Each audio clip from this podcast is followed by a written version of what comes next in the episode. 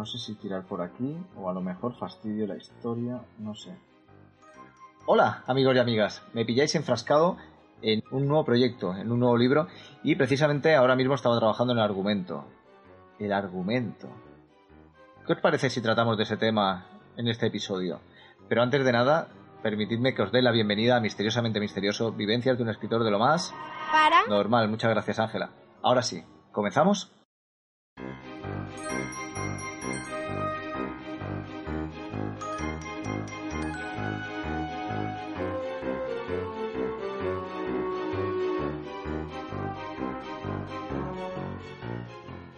¿Qué es el argumento? Pues para explicarlo de una manera muy básica, es el resumen de la historia que vamos a trabajar antes de escribirla. El argumento nos va a servir de base para saber qué es lo que va a ocurrir en la historia, por qué va a ocurrir y qué es lo que sucederá después de todo esto. Por poner un ejemplo, ¿qué pasa en la novela Resurrección Crónicas del Caído? Pues que una joven, Diana, que fallece en un accidente de tráfico, es resucitada. ¿Por qué ocurre esto?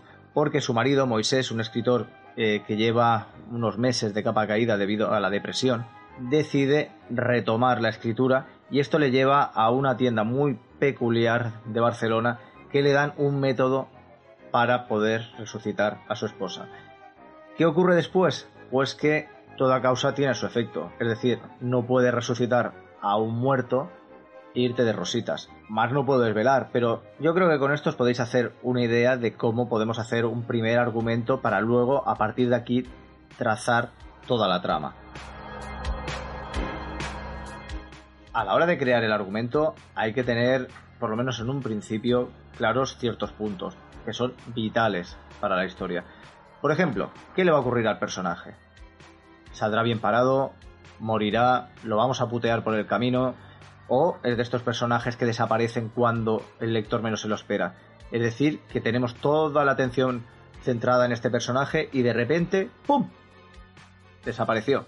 Bien porque se lo han cargado o porque no era tan importante y nos centramos en otro personaje secundario que en ese momento se convierte en principal.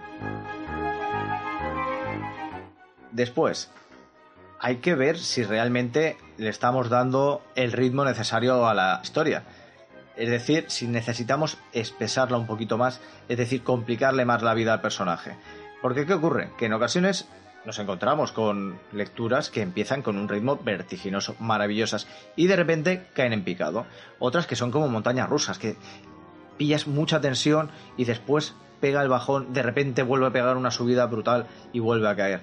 O otras que empiezan a un ritmo muy lento y van acelerando, van acelerando, van acelerando, y a lo mejor te pillas un, un final que está muy bien, pero ha pasado demasiado rápido y parece que te pierdas cosas. En ocasiones es difícil saber si el ritmo es demasiado rápido o es demasiado lento. A veces piensas que crear un ritmo más rápido será más sencillo a la hora de interpretar la historia y sin embargo el lector perderá datos. Y hacerla demasiado lenta, pues a lo mejor en algunos casos, dependiendo de la historia, pues beneficia porque hace que el lector aprecie cada uno de los detalles. Otro punto a tener en cuenta es el tono que vamos a emplear. Se supone que no será el mismo si es una historia de suspense que si es una comedia o es un drama.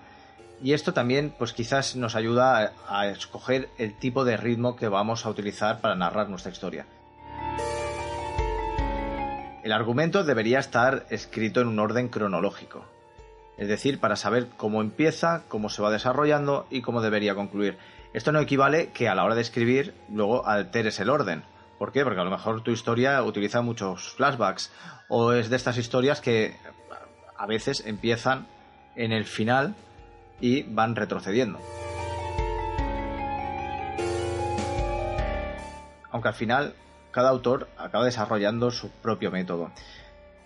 Es ahí donde radica el encanto de la escritura, que cada uno trabaja de un modo diferente y lo disfruta de un modo diferente. Por ejemplo, hay autores que prefieren trabajar sus argumentos a partir de cada capítulo que escriben y otros que lo dejan al azar, es decir, tienen un inicio de historia, tienen unos personajes y dejan que se vayan desarrollando, como si fuera la vida misma. Pero esto puede ser arriesgado y acabar convirtiéndose en una orgía de despropósitos del copón. No sé vosotros, pero a mí a estas horas de la noche me está entrando un poco de hambre. Así que me parece que voy a pedir algo para cenar, pero lo que está clarísimo es que no va a ser en el restaurante en donde ocurre la historia de esta noche.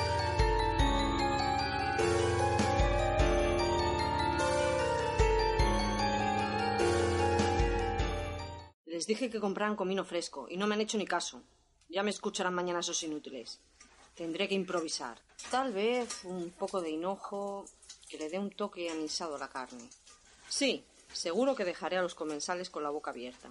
Y en especial a Gutiérrez.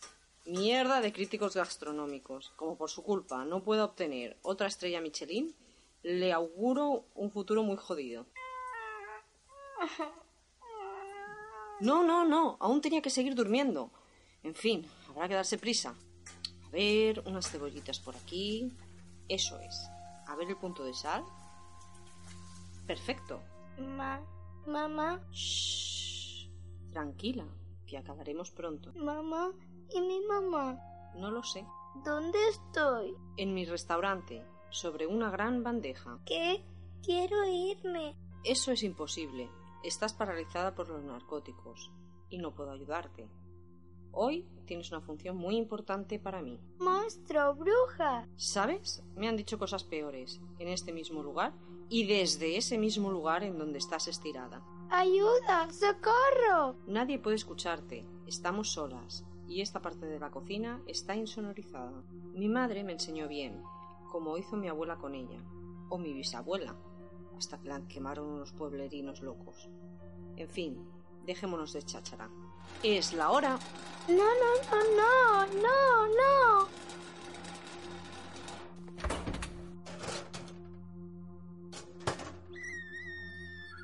A por la estrella Michelin.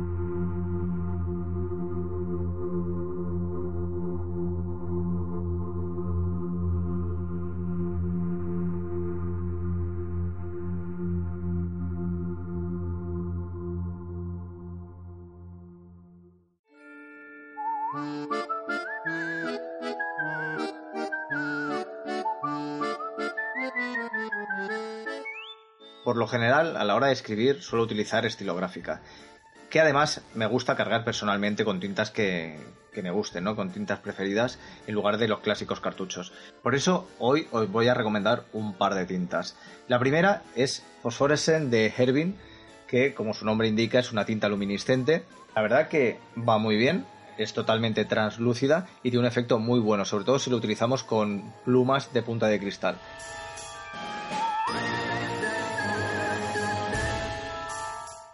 La segunda, Shimmering de Diamine. O Diamine. Yo es que la verdad que lo de las pronunciaciones en inglés, pues como que no es lo mío. Estas tintas son una maravilla. Hay diversas gamas de colores, en este caso es el rojo, y tienen todas un efecto metálico. Fondo hay un dorado, y entonces esto lo que hay que hacerlo es darle cuatro o cinco sacudidas, y a la hora de escribir, según como le dé la luz o la perspectiva, tendréis ese toque dorado en los trazados rojos. Además, es una tinta que fluye con mucha suavidad. Y eso sí, si no lo vais a usar muy seguido con el mismo plumín, limpiadlo, porque si no, después cuesta un poquito porque queda rastro de este metal.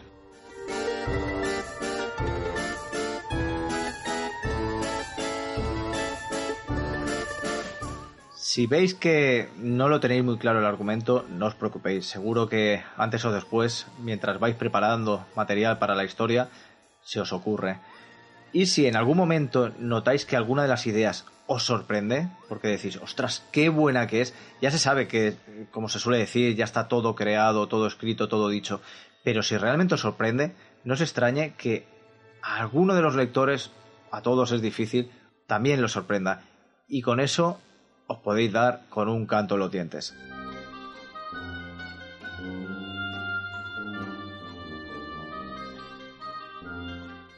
Espero que os haya gustado el episodio de hoy. Os invito a que lo compartáis, a que le deis un like, a que dejéis vuestros comentarios y que, si aún no lo habéis hecho, os suscribáis al canal. Nos vemos el próximo viernes con nuevas historias en Misteriosamente Misterioso, vivencias de un escritor de lo más Para. normal. Muchas gracias, Ángela. Hasta la próxima semana.